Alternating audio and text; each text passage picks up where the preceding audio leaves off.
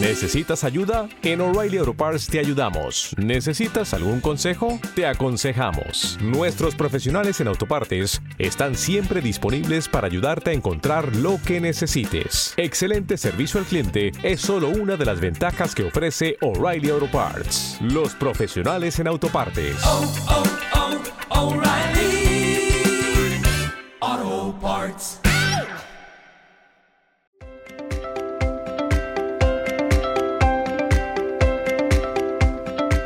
Hola, bienvenidos a Conversaciones con de Fundación Aquae, los pods de Fundación Aquae alrededor de la biodiversidad, donde intentamos mm, ver la naturaleza, conocerla, comprenderla a través de la mirada de las personas que por su labor, eh, por sus investigaciones, por su dedicación, están más cerca eh, de la naturaleza y de la biodiversidad. Y a través de esa mirada nosotros eh, intentamos comprender con estas conversaciones cómo es el mundo natural que nos rodea, del que somos contemporáneos. En este caso, eh, para mí, desde luego, es un verdadero privilegio eh, poder conversar hoy con la doctora Natacha Aguilar de Soto. Bienvenida, Natacha. Gracias, Mónica, y gracias por invitarme a estar aquí. Pues voy a presentarte porque eh, la doctora Natacha Aguilar de Soto es investigadora docente Ramón y Cajal, directora del Grupo de Investigación en Biodiversidad, Ecología Marina y, Conservación BioEcomac de la Universidad de La Laguna en Santa Cruz de Tenerife.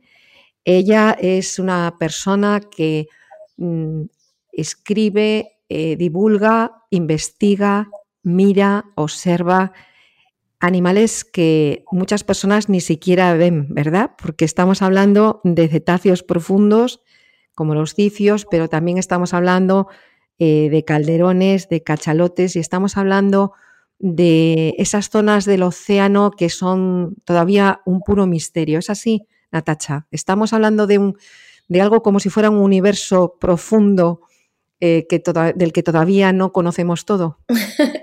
Desde luego, es así y, muy profundo.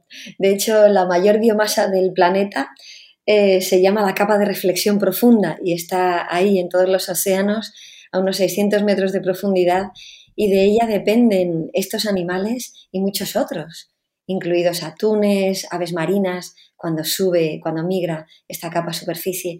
Ya hablaremos de ella si quieres. Perdona, perdona. No, es que eh, pienso que eh, a mí, bueno, una cosa de las que has hecho, porque no, no he dicho todo lo, que, todo lo que has realizado, todo lo que estás haciendo, tú en este momento estás investigando, ¿no? O sea, eh, estás, eh, siempre estás eh, trabajando en, algún, en alguna investigación. ¿En qué estás en este momento? en muchas cosas.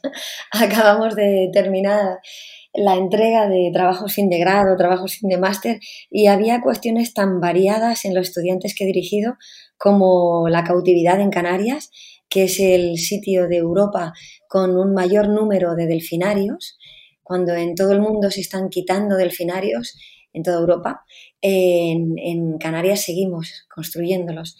Entonces, eh, bueno, pues desde ahí hasta cómo se mueven los calderones, porque les ponemos unas marcas con ventosas que nos dan datos de GPS y podemos ver sus movimientos, hasta cómo se relacionan los movimientos no solamente en horizontal, en geográficos, sino en vertical, en tridimensional, con la distribución de la biomasa en la columna de agua esa capa de reflexión profunda, hasta el tamaño poblacional de los sifios, que son estos animales tan misteriosos que encontramos residentes en el hierro, hasta, bueno, hay, hay muchos temas abiertos.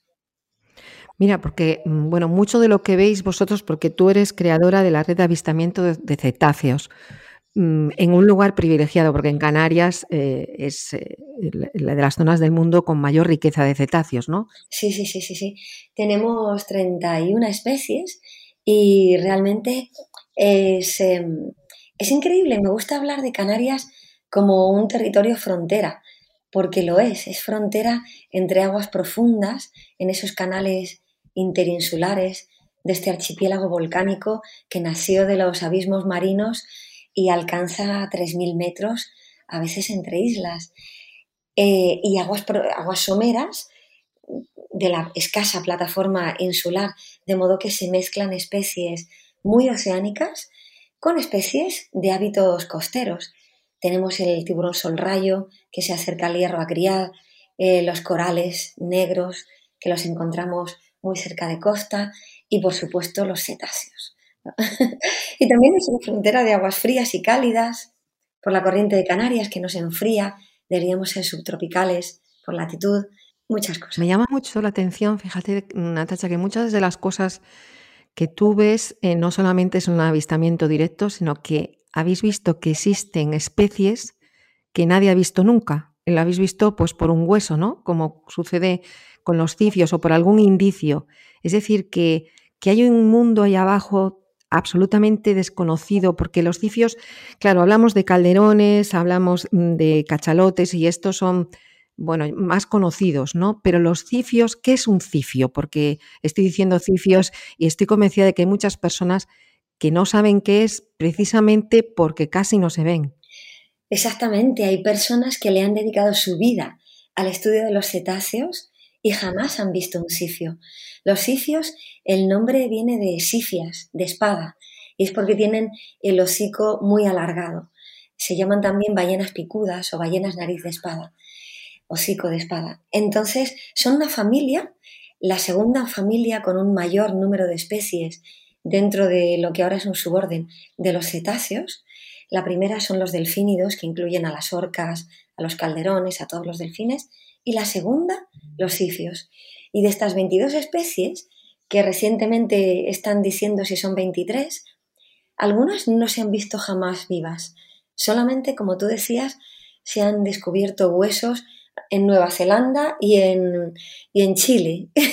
y se sabe que vive en el Atlántico Sur, eh, entonces, eh, en el Pacífico Sur. Entonces, tenemos que, que hay otras, en el hierro, descubrimos un animal varado de un sifio de True y tenía una coloración nunca vista previamente para la especie.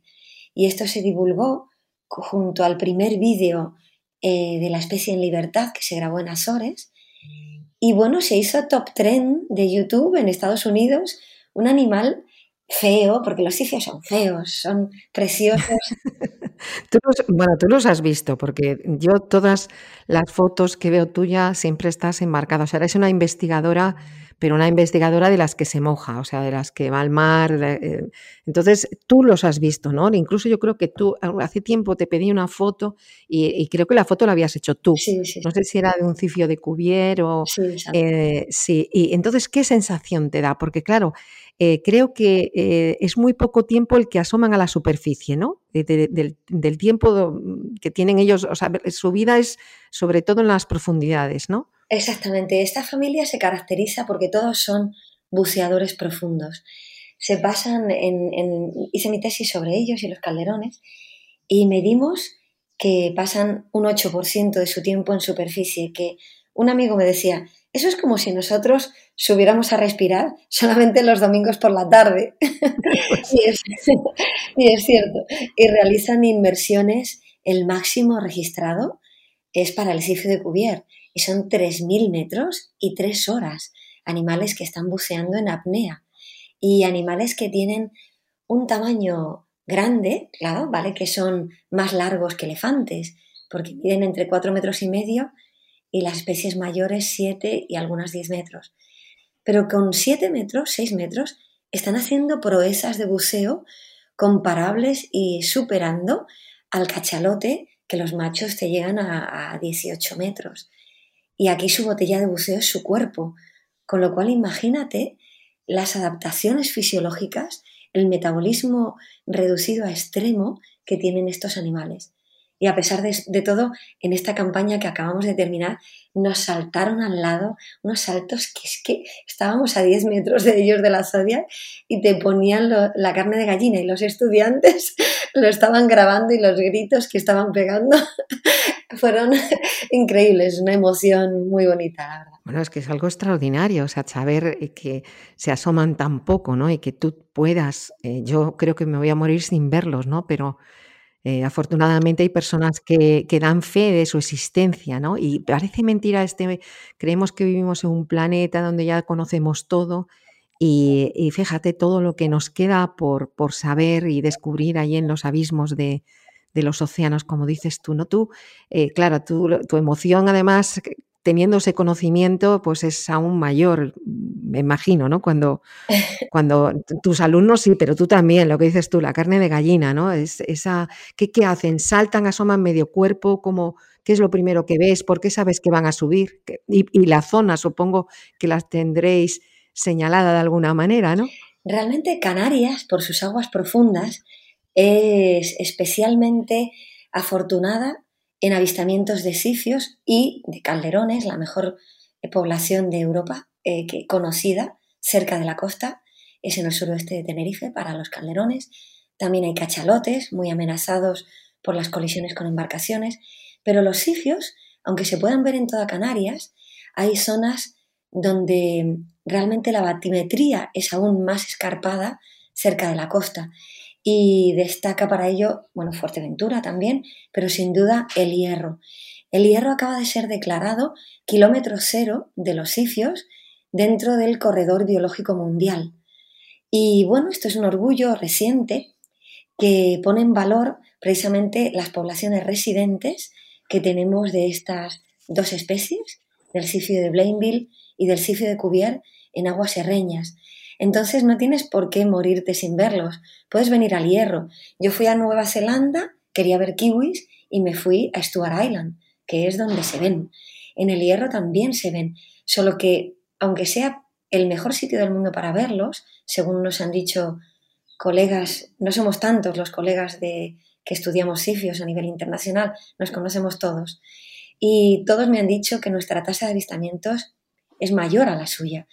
A pesar de todo, el otro día estuvimos desde las 8 de la mañana hasta las 4 de la tarde con un equipo de cuatro observadores en tierra y dos barcos y a las 4 de la tarde salieron los animales.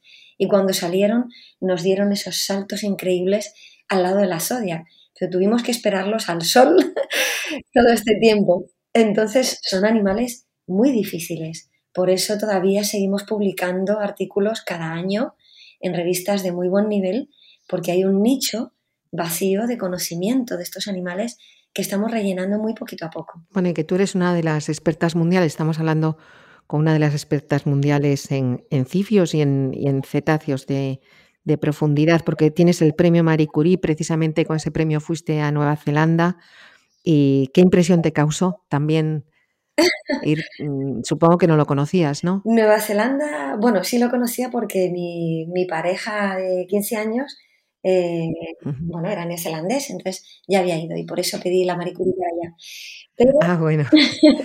sí, sí, sí, pero bueno, que también había un interés científico aparte del personal. Lo bonito de esto es eh, que me devolvió la esperanza con el control de las colisiones. Las colisiones eh, con cetáceos, en Canarias yo había tirado la toalla, porque cuando en Canarias hay mucho tráfico marino y cuando entraron los fast ferries en el 98, yo hice un informe diciendo que eh, muy probablemente se iba a aumentar la tasa de colisiones con cetáceos porque evidentemente esta, la, probabilidad de colisión mortal aumenta con la velocidad, igual que con los seres humanos las colisiones con coches. En su momento acabé de terminar la carrera, no me hicieron ni caso, tiré la toalla. Fui a Nueva Zelanda y había un problema de colisiones con rorcual tropical en la entrada del puerto de Auckland. Allí en la Universidad de Auckland hicimos un equipo, marcamos a los rorcuales con estos dispositivos que se colocan con ventosas en los animales y mm, para estudiar qué aspectos de su comportamiento podrían ser utilizados para prevenir las colisiones, para realizar medidas. Y descubrimos que ninguno. Los animales se mueven erráticamente, no producían sonidos que pudieran utilizarse para ser detectados. Eh, y bueno, la conclusión se hizo un grupo de trabajo con las navieras, el gobierno, los maorís, que tienen derecho sobre los cetáceos por el Tratado de Whitianga, y, eh, y se expuso todo y se dijo, lo único que podemos hacer, señores, es ir más despacio en la entrada del puerto de Auckland. Son buques que vienen de China, que les da igual tardar unas horas más, y se consiguió. ¡Qué maravilla!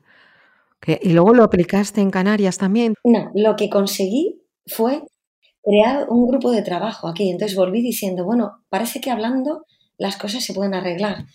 Entonces volví y creamos un grupo de trabajo aquí con las navieras, con el gobierno de España, el gobierno de Canarias, y todos juntos por fin se reconoció eh, por unanimidad que el problema de las colisiones con los cachalotes era dramático en Canarias y que realmente teníamos que hacer algo.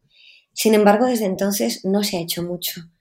Cada vez se sigue incrementando el tráfico de alta velocidad en Canarias. Las compañías han aplicado alguna medida, se ha modificado alguna ruta ligeramente, se ha, le he dado clases a las 100 personas que componen la tripulación de puente de una de las navieras, de Fred Olsen, pero todavía queda muchísimo por hacer. Y esto es un tema candente porque podemos estar arriesgando la supervivencia de la población de cachalotes del archipiélago. Que además su tasa de reproducción es muy baja, ¿no? O sea, que, puede estar superando en este momento, o sea, que no, no se renueven las poblaciones adecuadamente, ¿no? Si, si se siguen produciendo esas colisiones. La, la, red de varamiento de cetáceos de Canarias, que la dirige la Universidad de, de Las Palmas de Gran Canaria y participan otras entidades también, son los que obtienen los datos de por qué mueren los animales que varan. Y ellos han evidenciado que varan alrededor de una media de dos cachalotes y medio anuales con signos de colisión desde eh, los años 2000. Que, entonces, eh, claro, nosotros hicimos un muestreo archipelágico y estimamos cuál era la abundancia de cachalotes en Canarias y nos salieron unos 224. Dada la tasa de reproducción de estos animales y su tasa de reclutamiento, porque hay crías que mueren, que la media es un 1% de la población, tenemos que la, los animales que se reincorporarían sería alrededor de 2,5 y los animales que varan es alrededor de 2,5. Y sabemos que no varan todos los que mueren. De modo que la probabilidad de que las colisiones estén afectando a más animales de los que se reclutan es muy alta. Y esto evidentemente tiene consecuencias. Y otro problema también es el choque, digamos, con los sonidos, ¿no? O sea, la, eh, influencia, porque tú muchas de tus investigaciones mm, mm, son animales que los ves por el sonido muchas veces, aunque no lo hayas visto, ¿no? Eh, por, mm, bueno, los ultrasonidos o el, incluso creo que hay algunos que tienen un camuflaje acústico, ¿no? De, eh, o sea, para, para poder evitar a las orcas pero bueno, son sonidos ultrasónicos que, emiten, que tienen además patrones y que muchas veces también las comunicaciones submarinas ¿no? pueden alterar, no sé, mm, explícanos esto, porque siempre hemos oído esos varamientos eh, cuando a veces aparecen también incluso en Nueva Zelanda o vemos eh, que ha habido un varamiento masivo y se ha hablado mucho de, cómo influye los, los, sonidos ultrasónicos, ¿no? O, los, sonidos que emitimos, eh, que, que emitimos nosotros. Eh, cómo, los, los, desorientan, ¿no? Es, algo así, cuéntanos. Es completamente lo que has dicho. El, el, sonido se convierte en ruido cuando es un sonido no deseado o que interfiere con tus funciones vitales. Los cetáceos eh, utilizan las grandes capacidades del agua para transmitir el sonido. Se transmite cinco veces más rápido que en tierra, son 1500 metros por segundo y en tierra 330 metros, en el aire 330 metros por segundo. Las bajas frecuencias, los graves, pueden atravesar los océanos y de hecho ha habido experimentos humanos en los que se han emitido sonidos codificados en una isla subantártica, en la isla de Heard, y se han registrado estos sonidos en todos los océanos del mundo al cabo de horas. Entonces, los grandes cetáceos, las grandes ballenas con esos cantos graves, podían transmitir eh, llamadas de apareamiento a centenares de kilómetros. Hay investigadores que hablan de miles de kilómetros cruzar los océanos. Y evidentemente no sabemos si lo estaban utilizando, pero si podían hacerlo, tenían la potencialidad de ser utilizados a estas grandes distancias. Con el tráfico marítimo, lo que hemos creado es una niebla acústica que enmascara los sonidos de los animales.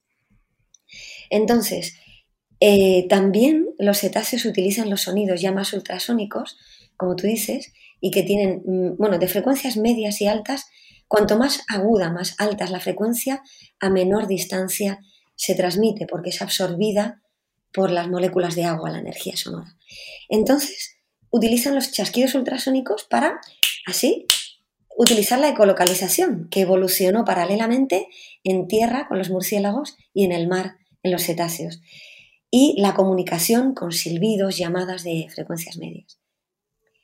A los cachalotes los encontramos por sus chasquidos tan potentes, los mayores del reino animal, los vamos siguiendo con hidrófonos direccionales y cuando suben en vertical desde su buceo de 40 minutos, ahí estamos nosotros arriba dispuestos para ponerles la marca. Porque son sonidos firma, ¿no? O sea, que eh, eh, también os, sirven para, para identificar ¿no? poblaciones. Sí, eh, claro, es que son tantas cosas. Los, delfines emiten sonidos firma que además pueden adaptar a los de sus compañeros. Un delfín que tiene un amigo, una alianza duradera, que las forman los machos, delfín mulá, sus, sus silbidos se parecen. Cuando muere este amigo y se alía a otro, el, el, silbido se transforma para ser más parecido al de este otro. Pero volviendo a los cifios, cuando intentamos seguirlos como haría una orca, con nuestro hidrófono desde superficie, ahí no los encontramos, nos dan esquinazo. Porque los cifios, como tú decías, son crípticos, bueno, más bien evitan eh, emitir sonidos cuando están a profundidades a los que pueden ser cazados por las orcas. Las orcas normalmente no bucean a más de 20, máximo 200 metros, normalmente. Ahí cazan. Los sifios solamente emiten sonidos en sus buceos profundos y empiezan a emitir a 500 metros y dejan de emitir a 700 metros en el ascenso. Y ahí no ascienden en vertical, sino que tras una hora de buceo ascienden en diagonal, de modo que cubren una distancia de un kilómetro entre el último punto donde una orca les podría, eh, podría haber sabido su localización y que, y que salen a superficie. Ahí es donde su arma es, si no puedo defenderme de las orcas, que no me encuentren. Y, ahí es donde, donde bueno, evitan.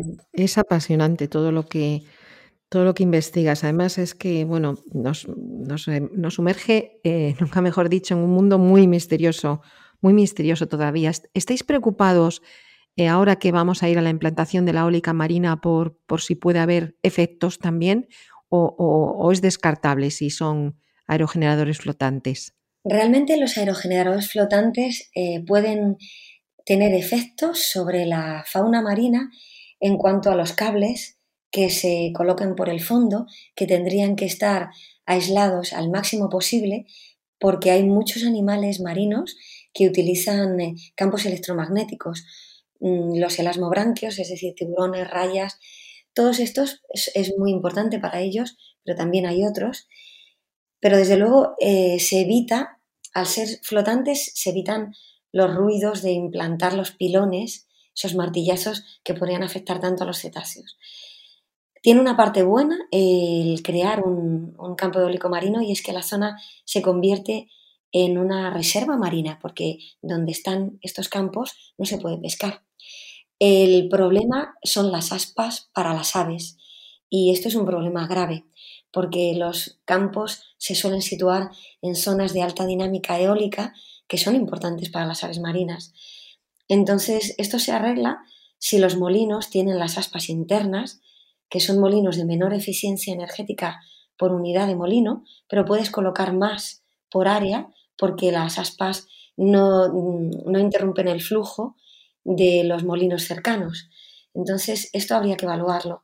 Y si se colocan con aspas, habría que, poner todas las medidas técnicas posibles. Pero realmente habría que ir a los molinos sin aspas, rotatorias, externas, porque las aves también tienen derecho a la vida. Y va a ser muy difícil evaluar los impactos en el mar. Sí, es que mm, eh, en general es un poco lo que estamos hablando. Eh, yo creo que ha llegado el momento de no ir por detrás. Es decir, que si se em, que antes hasta hasta ahora mismo, hasta hace nada, íbamos por detrás. Es decir, tú nos estás contando cómo conseguiste poner en marcha un grupo para evitar las colisiones con los cachalotes, ¿no? Y, aquí estamos yendo por detrás, porque en realidad eso se podía haber pensado antes, ¿no? Y evitar esos males. Y yo creo que ha llegado el momento de dejar de ir por detrás. Es decir, si estamos en un momento de implantación de energías renovables que va a tener un gran impacto en la biodiversidad, porque ya lo estamos viendo también en tierra y estamos viéndolo en todos los lugares donde se implanta que la biodiversidad eh, queda dañada, estos quizá porque no ha habido previamente eh, pues un consenso como, como, los que tú, en los que tú trabajas, ¿no? Es decir, bueno, ¿qué, qué, puede hacer menos daño o qué, puede beneficiar cautelar la zona, como dices, pero a la vez evitar pues las aspas para las aves? Mm, todo esto hecho antes, eh, siempre, ¿verdad?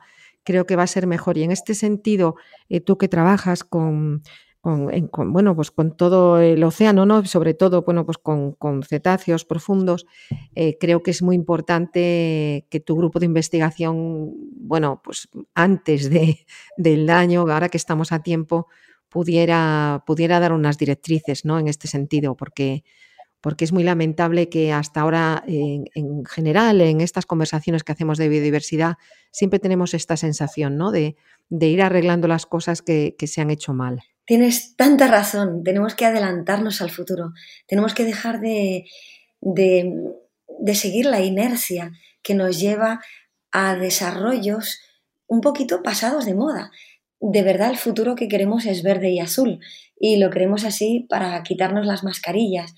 Hay mm, muchos estudios que demuestran que la biodiversidad es nuestra mejor defensa contra la zoonosis Ahí recientemente estaba revisando un TFM, una especie introducida, por ejemplo, culébridos, se comen a los reptiles nativos. Los reptiles nativos controlan los ácaros, controlan insectos. Cuando se eliminan estos reptiles, em, proliferan insectos, algunos de ellos pasan, pueden transmitir enfermedades. Estos son ejemplos de cómo la naturaleza está ligada. En Escocia, que también una maricurila pasa en Escocia, hay el Lyme disease, esta enfermedad que es transmitida por las garrapatillas de, las perdices rojas que tienen ahí endémicas el lagópodo escocés. Em, bueno, pues también se incrementaron por el cambio climático que hace que las garrapatas no mueran en invierno como deberían morir.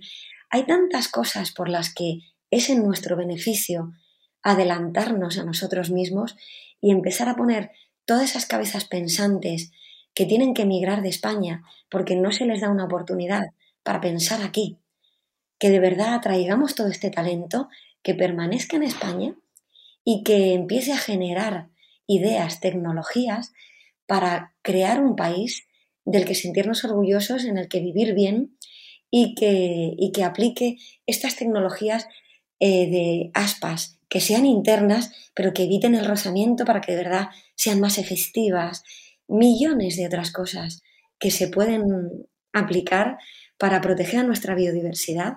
Tenemos la suerte de tener un país tan biodiverso y, nos toca con ello la responsabilidad de mantenerlo así y recuperar la biodiversidad que hemos perdido. Y de hecho, además, fíjate, te estaba oyendo hablar, la pandemia precisamente, hay una directiva eh, que ha salido de Biodiversidad 2030 a raíz de la pandemia, porque de pronto eh, se ha visto claramente que la biodiversidad no es solo una cuestión de, bueno, de conocimiento, de especies, de que qué bonito es todo, ¿no? sino que realmente es una cuestión de supervivencia para nosotros porque son los que tejen la red eh, que hacen que, que, sostengan todos los servicios ecosistémicos de los que disfrutamos, ¿no? desde el agua, el aire, eh, la calidad de vida que tenemos en la Tierra ahora mismo y que, y es la biodiversidad la que nos está sosteniendo en, en, ella. ¿no? Entonces, esto es algo que que necesitamos, como dices tú, todas las cabezas pensantes e investigadoras como la tuya. Y a mí me gustaría concluir, pero bueno, estaría contigo hablando porque es un verdadero placer, Natacha, pero de verdad cuéntame mm, por qué, qué te llevó a ti dedicar tu vida eh, a, la investigación, a, la naturaleza, al océano. ¿Qué, te, ¿Qué fue? ¿Cuál fue ese impulso que te llevó a dedicar tu vida a ello? Sí. La naturaleza da tanta vida que, que no es que se la demos a ella, es que nos la da a nosotros. Y te voy a robar los últimos 30 segundos para un ejemplo muy claro. Eh, una gran parte de mi vida, mi animal totémico son los calderones, los calderones que habitan el suroeste de Tenerife. En el mismo día salieron dos noticias. Una es que este área entre el sur de Tenerife y La Gomera se declara kilómetro cero del corredor biológico mundial de los océanos. El mismo día, el gobierno de Canarias ah, en el Parlamento aprueba por casi unanimidad que debe impulsarse la construcción de un macropuerto en este mismo área, el macropuerto de Fonsalía, este puerto no se puede construir. Atenta a una zona de especial conservación, atenta a esta población de calderones. Es uno de los ejemplos de que proteger la biodiversidad comienza por abandonar proyectos pasados de moda que no desarrollan adecuadamente a la isla de Tenerife. Y rompo esta lanza aquí para terminar esta conversación, Mónica, que es realmente un placer hablar contigo. Muchas gracias por divulgar. Pues gracias a ti, porque realmente todas esas cosas que, que has soñado de protegerlos, eh, bueno, todo lo que iniciaste en Nueva Zelanda y ahora aquí también con esto que me estás hablando, un proyecto que eh, se comete el disparate de, es que no, eh, ahí yo creo que todavía queda un paso por dar. O sea, primero el conocimiento y después las decisiones pero supeditándose al conocimiento, por supuesto, no, no, no, son, no, son, no son compatibles las dos cosas, pero lo primero, el conocimiento y la conservación de la biodiversidad y después lo que se puede hacer, que se puede hacer mucho, pero se puede hacer bien asesorado siempre por personas que saben, como, como es el caso de la persona que hemos tenido la suerte de escuchar, que es la doctora Natacha Aguilar de Soto, investigadora docente Ramón y Cajal, directora del Grupo de Investigación en Biodiversidad, Ecología Marina y Conversación Biocomac de la Universidad de La Laguna en Tenerife. Un verdadero privilegio tener en España una de las, yo para mí eres la mejor investigadora eh, de cetáceos profundos, una de las expertas mundiales en océanos a las que cualquier actuación en océanos en España y en Europa mm, y en el mundo, digo, eh, puede debería de contar siempre con su, con su criterio y el de su equipo de, investigación, al que también le damos las gracias por las imágenes que nos han facilitado y que acompañarán a, la difusión de esta entrevista. Ha sido un verdadero placer. Creo que vemos un poquito más después de hablar contigo y, e imaginamos y soñamos un poco más esas profundidades que desde la superficie debemos de proteger. Un fuerte abrazo y que vaya todo muy bien, Natacha. Hasta pronto. Muchas gracias. Hasta luego.